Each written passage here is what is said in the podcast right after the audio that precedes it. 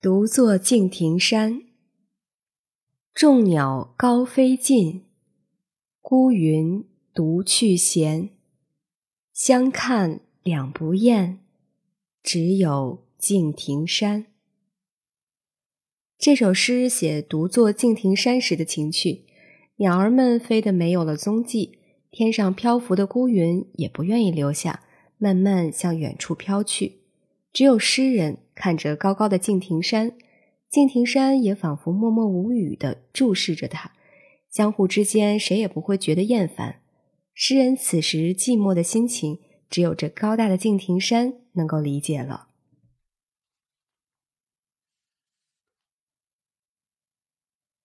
夜下征虏亭，船下广陵去，月明征虏亭。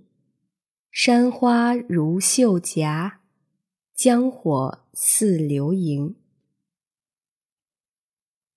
这是一首写景的诗。诗人坐船去广陵，在月亮升起时，从征虏亭出发。两岸的山花好似少女红嫩的脸颊，江面上倒映着万家灯火，随水波晃动，好像飞动的萤火虫。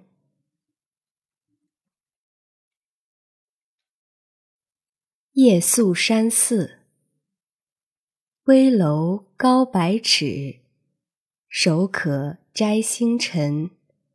不敢高声语，恐惊天上人。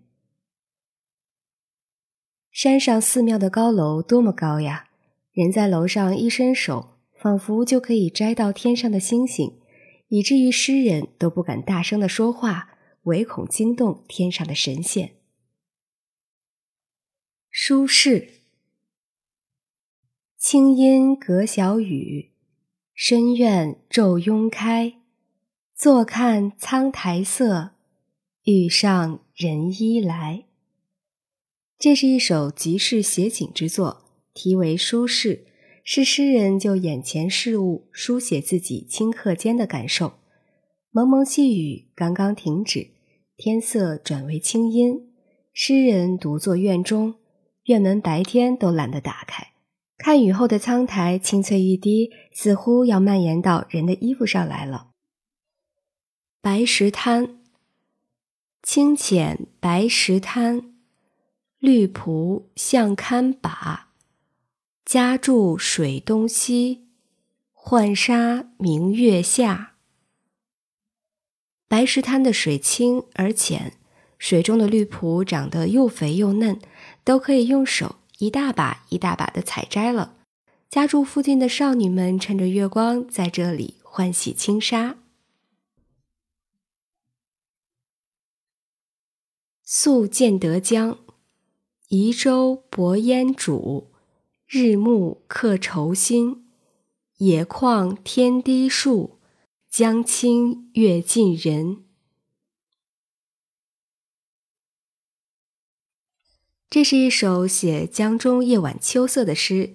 小船停泊在烟雾弥漫的沙洲边，暮色茫茫，新的忧愁又涌上诗人心头。抬头望去，远处的天空好像比树还要低。低头凝视，江水清澈，明月倒映其中，好像离人特别近。华子港，日落松风起。还家草露稀，云光侵旅迹，山翠拂人衣。太阳落山的时候，风从松树间吹过，正值秋高气爽，所以回家的时候，以往草上的露水现在都已经干了。落日的余晖照着诗人的足迹，翠绿山林发出的草木香气轻拂着他的衣裳。逢雪宿芙蓉山主人，日暮苍山远，天寒白屋贫。柴门闻犬吠，风雪夜归人。这首诗呢，描绘的是一幅风雪夜归图。夜色降临，苍山显得遥远，天气寒冷，茅草屋更显贫寒。诗人在这个风雪夜投宿此处，引来柴门外阵阵犬吠。